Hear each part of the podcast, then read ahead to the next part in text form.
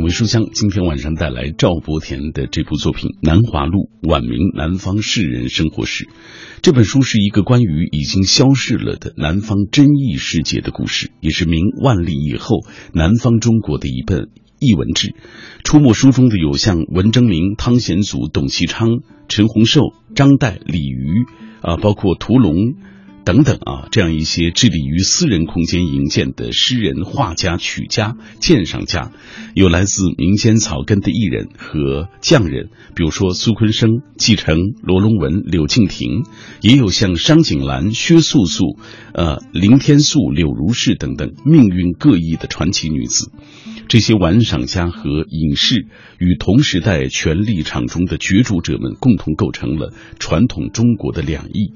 在他们的身上，更多的呈现了一种属于南方气韵的东西。这种水墨般的潮湿缓慢、风雅与内里的坚韧，与地理气候相关，更与生活态度和价值取向相关，也就是艺术对人生的滋养和救赎。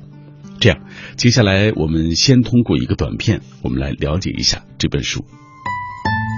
《南华路》晚明南方士人生活史，讲述的是一个动荡混乱的大历史背景下，一群被时代的激流推到了一边的人的一些闲闲散散的生活故事。文征明、董其昌、汤显祖、钱怡、林天素、柳如是，园林、戏剧、家具、雅集、茶酒、香料，与正史的书写不同。本书作者还原了他们的日常生活的存在，这种存在无关乎柴米油盐、婚丧嫁娶，而是与艺术、与美学、与艺文息息相关。生活的艺术化，或者说艺术的生活化，这条美学原则在他们那里发挥到了极致。于是，在书中，我们看到了时光收藏者们如像圆片，在古物的肌理中书写他们自己的艺术史。为爱痴狂的汤显祖，在自己营造的情幻世界中体验人生的多重况味；近似颓废的董若雨，在重重的梦境中编织属于他自己的真实。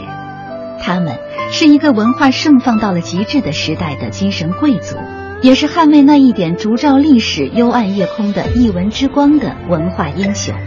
然而，风流韵界终为时代的劲风吹散。当时间一点点的迫近一六四四年，他们的际遇更加深沉，选择更加艰难，而结局读来也更加令人震撼。上一周我去主持了二零一五年啊腾讯商报华文好书的颁奖典礼。我们今天为大家介绍的这本书，赵伯田的《南华录》，晚明南方士人生活史，获得了。评委会的特别大奖啊，呃，一共有十本书上榜，所以这个奖项其实是非常不容易的。在主持完活动之后，我也现场采访了赵伯田老师，我们一起来分享一下他对于这本书的理解。《南华录》这本书，我说它首先是一本无用之书，为什么这么说呢？因为它写的是一个大时代里。一些被时代的主流冲刷到一边的这些人，他们的一些花花朵朵、坛坛罐罐的那些小事儿啊，但是小事不小啊，无用那里边才有大用。为什么这么说？就是他们把自己的灵魂、精神寄寓在艺术和器物里边，从而谋得内心的自由。我觉得这是一种非常好的一种呃生活的一种方式，或者说一种趣味。那么《南华录》这本书的故事时间是什么时候呢？哎，大家知道他写的是晚明，也就是说从明朝的嘉靖到明朝灭亡一六四四年的将近一百年间。那么这个故事，呃，书中的故事的。主要的时间呢是在就是十六世纪的末期到十七世纪初的，嗯，将近半个世纪。这半个世纪是整个的应该说是中国传统文明最为成熟的一个时期。用书中的一一一一个话来说，就是风华而又奢靡。这时候从全球来说，呃，整个的。呃，也走到了就是现代性转型的一个非常重要的一个关口。那么《南华录》这本书里边，这些人啊，这些嗯艺术家、影视呃才女，嗯，他们就在这样一个舞台上演出了他们自己各自的丰富的曲折的人生故事。同样是一部关于历史的作品啊，但是和正史的那种描述是不同的啊，包括园林戏剧啊、家具。包括茶啊，我们看的酒、香料等等，通过这样的对这些东西的一些技术啊，包括还有这么多的一些我们所知道的一些呃晚明时期的那些戏剧，包括美学方面的艺术大师。但是当年他们的生活到底是什么样的？他们那种精致的生活，多大程度上代表了当时人的这种生活的这个态势？可能我们并不清楚。你给我们讲几个人吧。明朝人的生活最了不起的一点儿。就是把生活过成了艺术，就是说他们的生活是完全是艺术化的，这个是呃他们跟之前的那些知识分子呃所不同的地方，在这种生活的这种方式里边，他们也养成了那种精致的生活趣味和美学的品味。这种生活的方式，这种趣味，其实知识分子、文人他们也在影响坊间的。百姓，所以那个时候，在整个的经济和社会发展的基础上，就是形成了一种非常奢靡的物质的这个程度很高，然后在这之上又生长出了那种呃异文之花啊，所以那是一种非常成熟的，也是非常理想化的一种生活的方式。我这里面讲几个故事啊，就是我比较喜欢的，呃，里面写到的几个这个主人公们啊。其中一个呃，可以给大家介大家介绍，就是那个年代最为纯粹的艺术家文征明。文征明是苏州人，他是苏州的一个画家。呃，说他纯粹，为什么呢？他这个人很少把自己的书画作品跟金钱挂上号。在文征明生活的年代里啊，尤其是到了他这个晚年啊。回到苏州，那时候整艺术品市场已经非常成熟了。像文征明画的一些作品，在市场上是非常受追捧的。他画的小型的小型张的一些作品，也都是在外面都是很受追捧的。可是他从来不把这些东西，就是跟金钱这些东西挂上钩啊。但是人家来求画，那些啊那个大官皇族的人啊来求，一律不给。他有自己一个原则，但是你说街坊邻居跟他处的很好，哪一家的糕饼果子做好了啊，送给那个老人家吃，哎，挺好吃，然后他就会送他一幅自己的这个作品啊，送给他，丝毫没有功利性啊，所以我觉得这个艺术家是非常的纯粹的一个艺术家，嗯，这是文征明。其实我里边还喜欢，特别喜欢还有一个画家，那个陈洪寿，陈洪寿又叫陈老莲。在中国的艺术史上，呃，地位很高，呃，有人评价说是有名三百年，独此一人。陈洪寿是一个跟文征明的那种严谨、那种纯粹不一样。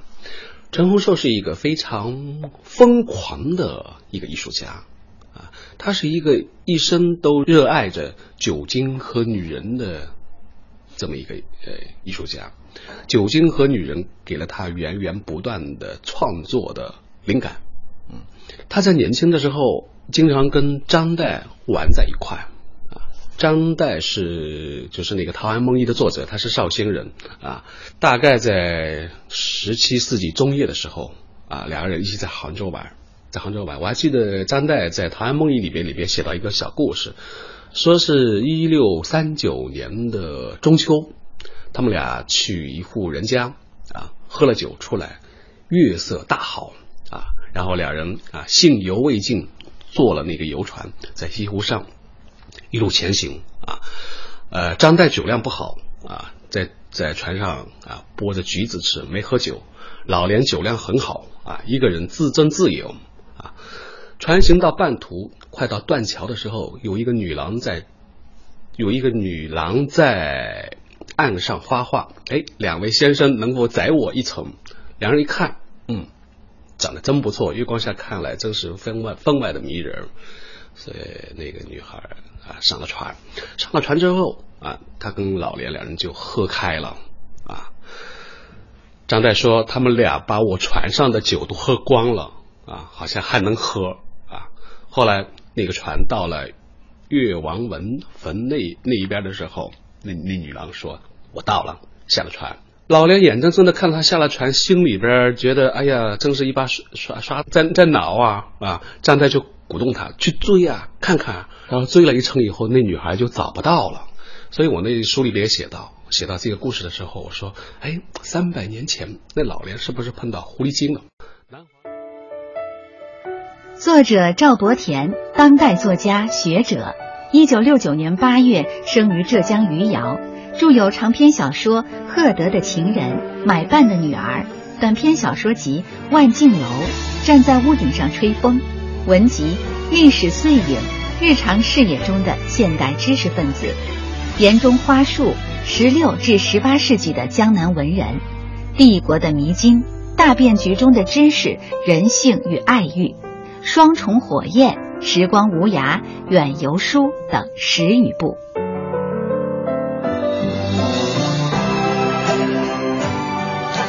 刚刚我们听到的就是《南华路晚明南方诗人生活史》的作者赵伯田为大家讲述了书里的这些故事。呃，就像赵伯田所说的，这本书虽是写古典的、古代的人和事，却是为了丰富和安定我们现在人的内心。书中的人物在他们的时代多是一些无用之人，他们所做的也大抵都是一些无用的事情。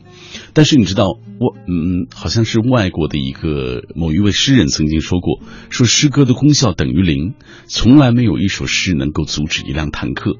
但在另一个意义上，它却是无限的。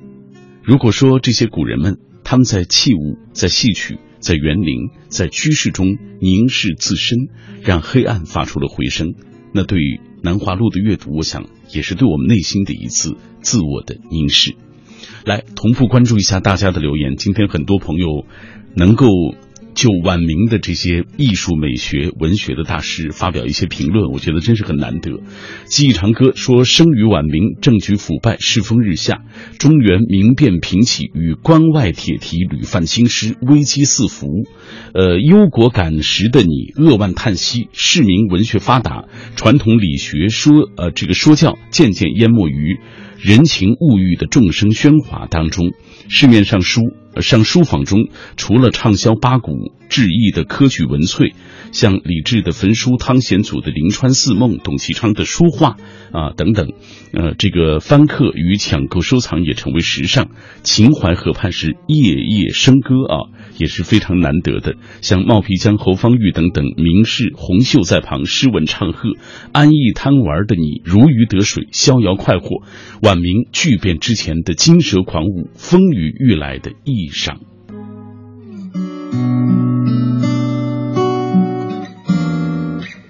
我一直觉得没有内在的平静，就没有你外在的那种安宁的气质。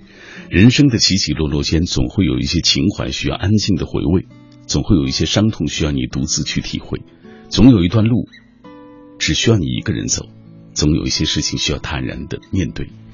但是喧嚣的世界里，如何获得平静？我想读书应该是一种好的方式，它会让我们抛开生活中的繁杂，在文字的褶皱和舒展之间，感受这世界的万千气象。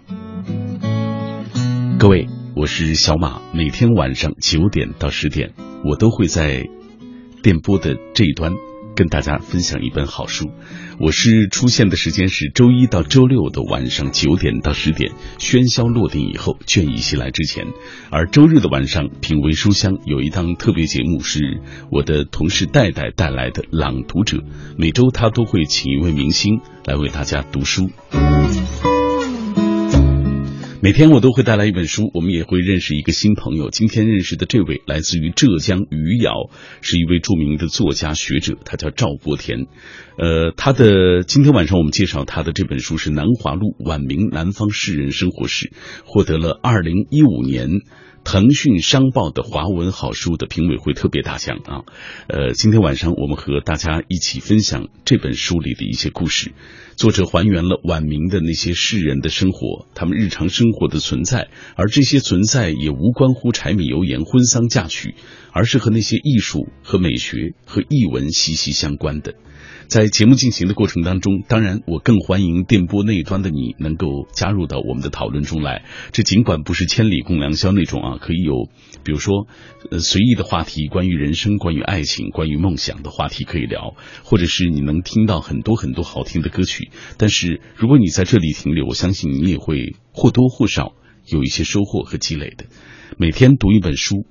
哪怕你没有能够亲自自己翻开来那些书看一看，但是听一听一些作家或者是编辑啊，他们都。是一些非常专业的人士来跟大家一起分享，多少还是有一些收获，是不是？来，我们今天的话题说到了这些晚明时期的文学艺术大家们的故事，像文征明、董其昌、屠龙、钱乙、李日华、林天素、汤显祖，包括商景兰、薛素素、柳如是这些大师们，他们对于我们如今的艺术和美学都影响深远。今天我们就听一听大家来说你所知道的这些大师们的故事或者是成就，这样。呃，我原本想来这个话题的确是有点深啊，所以可能没有寄希望于有那么多的朋友聊。结果发现今天有这么多的朋友对于晚明时期的这些艺术大师还是非常熟悉，关于他们的趣闻轶事的。我们再来读几条。塞北惊鸿他说读过晚明时人的随笔，关于董其昌很值得玩味。他的书画造诣之高，圈内人无不仰视。不过其人品就只能报以呵呵二字了啊，贪财。横暴相比，与清末的叶德辉、叶德辉这个人同属有才情的劣绅恶霸。叶德辉在上世纪二十年代大革命时期被农会镇压啊，咎由自取；而董其昌则是激起了民变，被忍无可忍的乡人抄家，仓皇出逃，如丧家犬一般。多年之后，仍然心有余悸，也是报应了。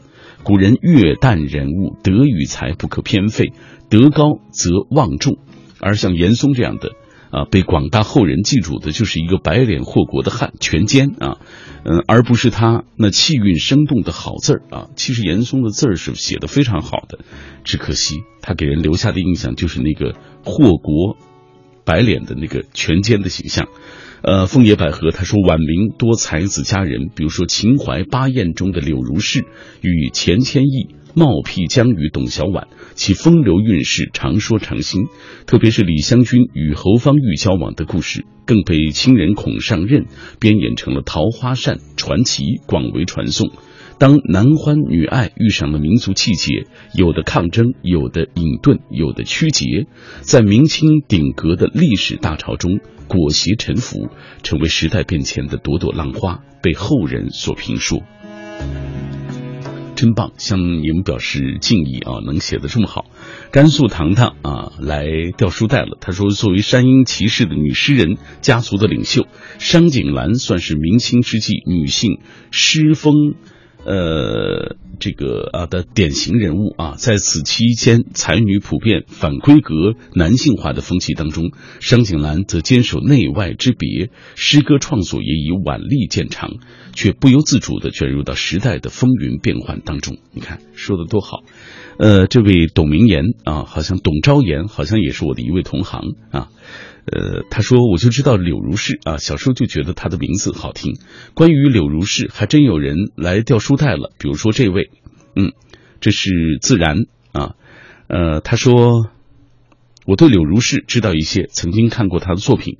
柳如是是明清易代之际的著名歌剧才女，歌妓才女。呃，幼儿的时候就聪慧好学，但是由于家贫，从小就被掠卖到了吴江为婢。妙龄时又。坠入青啊青楼，改名叫做刘颖，在乱世风尘中往来于江浙经营之间，留下的作品主要有《湖上草》与《尺牍》等等。呃，此外，柳如是有着深厚的家国情怀和政治抱负。徐天笑就曾经评价他：其志操之高洁，其举动之慷慨，其言辞之委婉而激烈，非真爱国者所不能。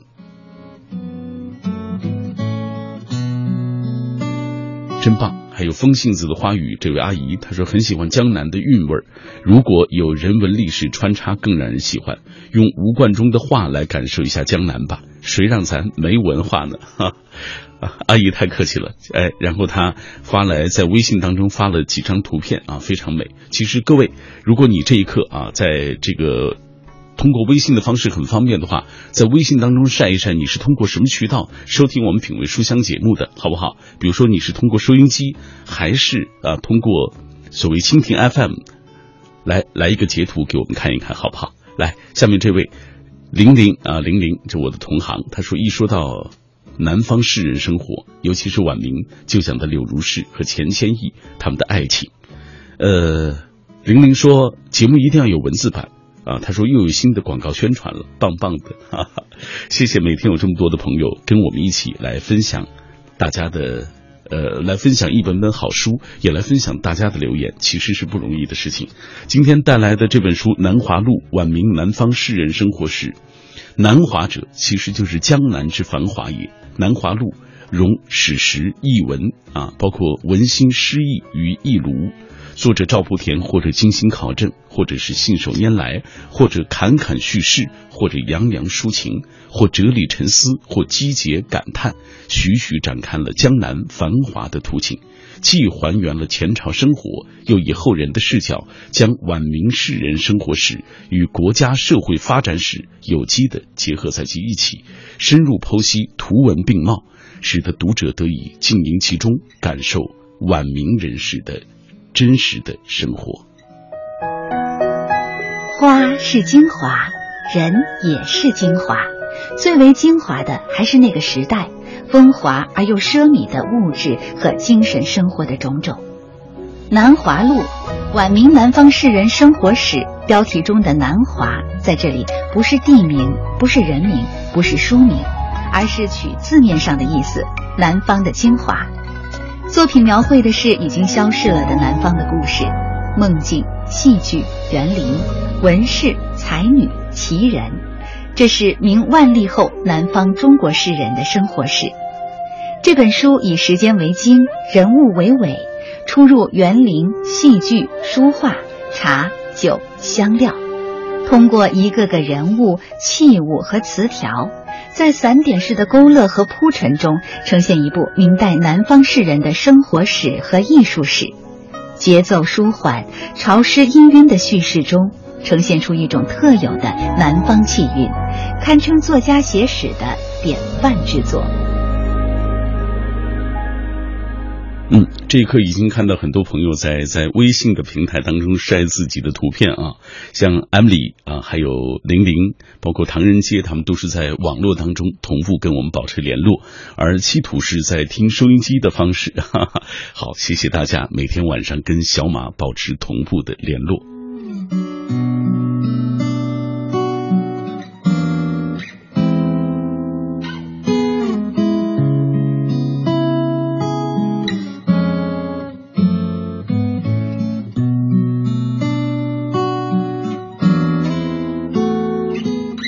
在读《南华录》的过程当中，其中显现了很多富商的身影，像当时有名的大收藏家向元变啊、翁安国等人都是出身富商。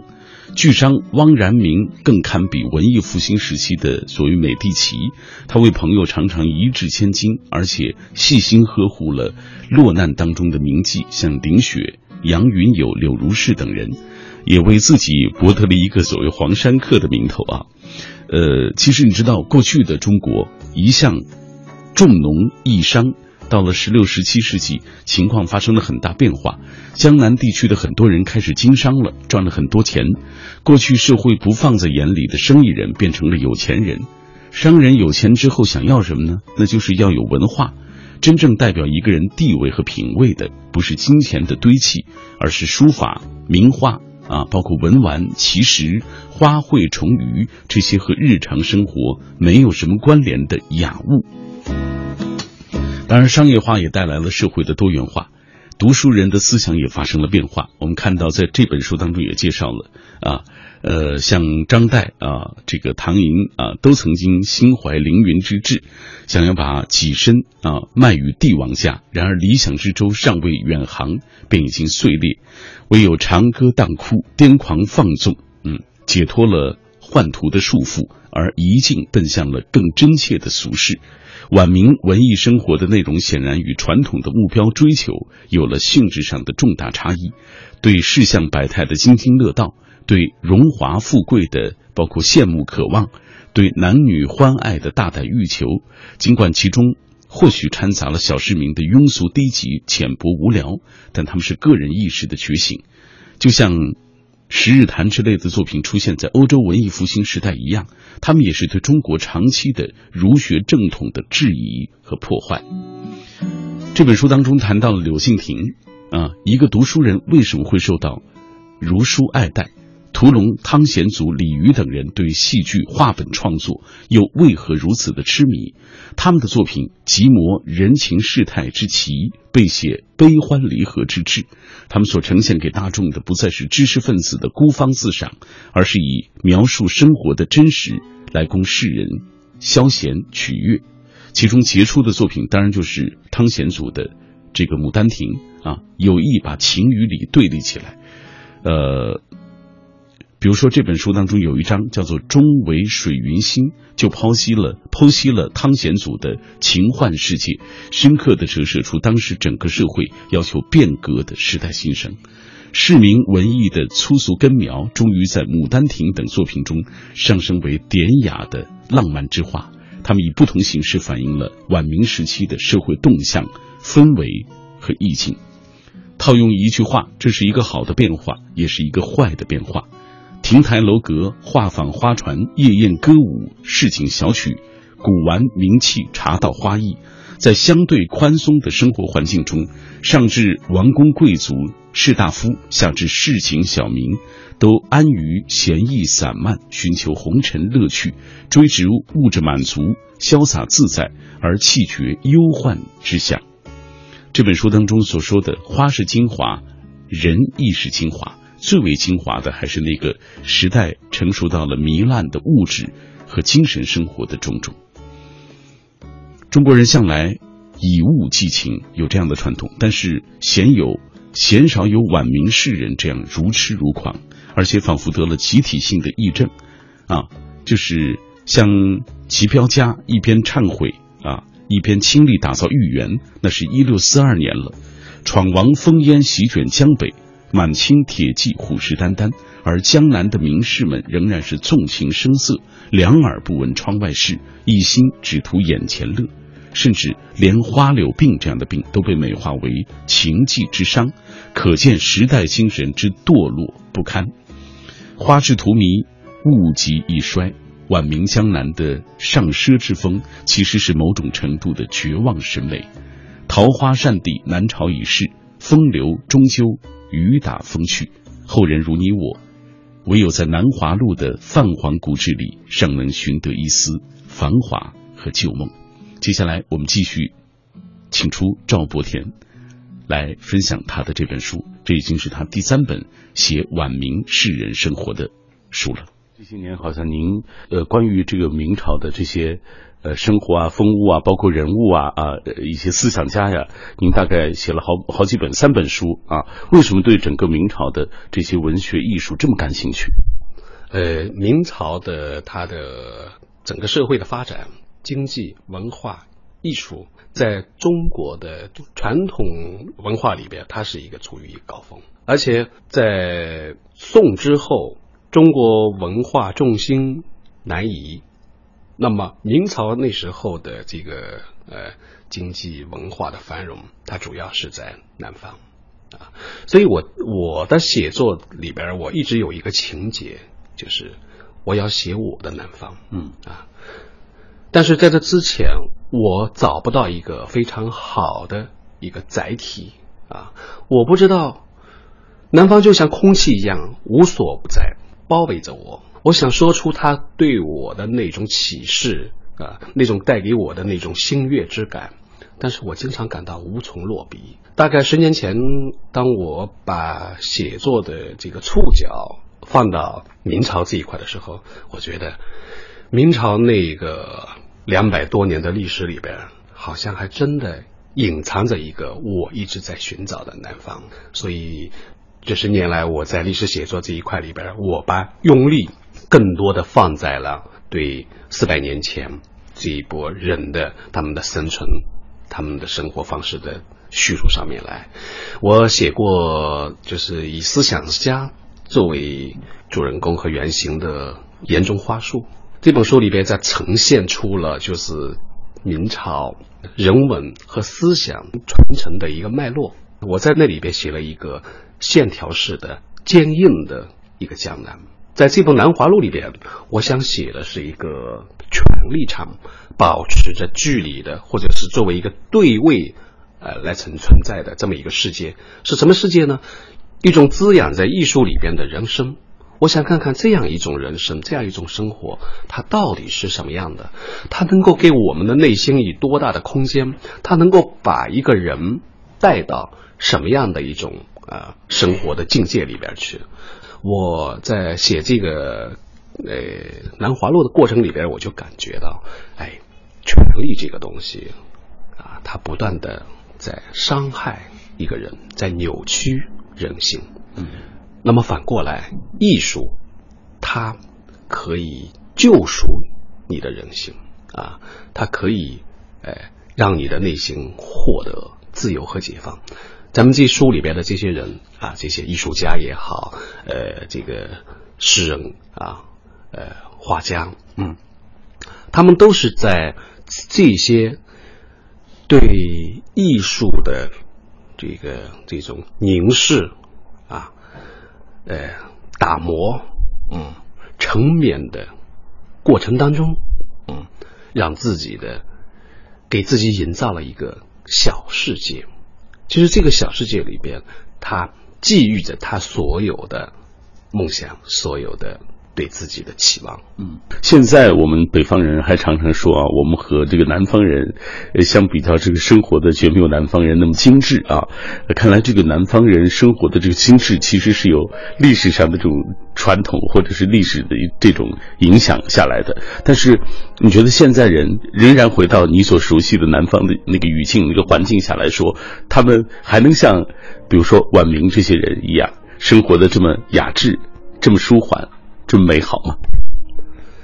咱们这书中说到的这些人啊，在养成的那种精致的生活的趣味啊，和他们那种嗯敏感的对美的那种敏感，呃，虽然那个时代过去了，但这些东西它沉淀了下来，它进入了我们文化记忆的深处啊，成了我们共同的一个文化的一个呃财产。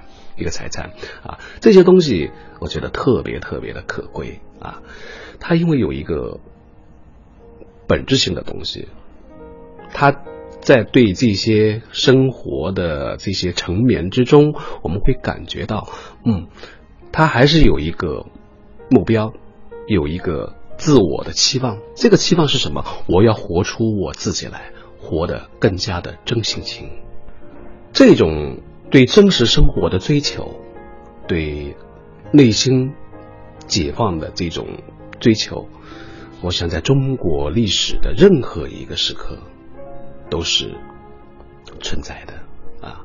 这也是这些晚明人对我们今天最大的一个启迪。虽然生活的外在的这种方式，它在不断的变化，明朝时候是那么一种生活。啊，然后一路过来到清朝，到民国，到现在，这种外在的形象的东西，它在不断的变化当中。但是，我们对于真实生活，对于内心自由的追求，这是一直以来都是一脉相承的。嗯，这就是赵福田对于他的这本书的理解。同步关注一下大家的留言，双叶舞长安啊，在微博当中这样写道。忆江南，梦江南，衰江南。这本书使我联想到曾读过的张岱的《陶庵梦忆》，与西游梦湖、西湖梦寻，追忆晚明浮华如梦。文征明、汤显祖啊，包括周亮公、柳敬亭、柳如是，各色江南人物，似水流年的如烟似幻的闲散人生，透过历史的流年碎影、岁月轮转的这个雾霭氤氲，都浸透着一抹无以言状的沧桑和愁绪。一幅晚明江南人物风情画也徐徐展现，在精致与奢靡的时代时代氛围当中，书写江南士人精神风貌的易文志，也勾勒与铺陈出晚明江南的那些岁月和人。说的真是太美好了，是不是？来继续关注在我的微博当中朋友们的留言，大家在今天晚上啊，尽情的，无论是掉书页的掉书袋也罢，还是分享自己的感受也罢，我都觉得是一个挺美好的一个事情。嗯，小小的粉红兔子说，看大家的留言啊，就是不断学习的过程，喜欢这样浓浓的书香气氛，很开心，很享受。读书快乐，当然在微信的公众平台当中，也有很多的朋友继续在晒他们的通过什么样的渠道在收听我们的节目。比如说，呃，像唐人街啊，他提到了，他说，呃，这个酷狗音乐当中有一个收音机的功能，也可以听你们的直播。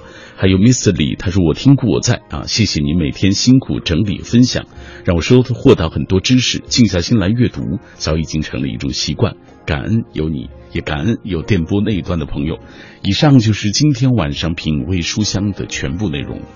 嗯，翻一翻这本书吧，《南华录：晚明南方士人生活史》，厚厚的一本，其实我没读完，还得花时间好好的读一读。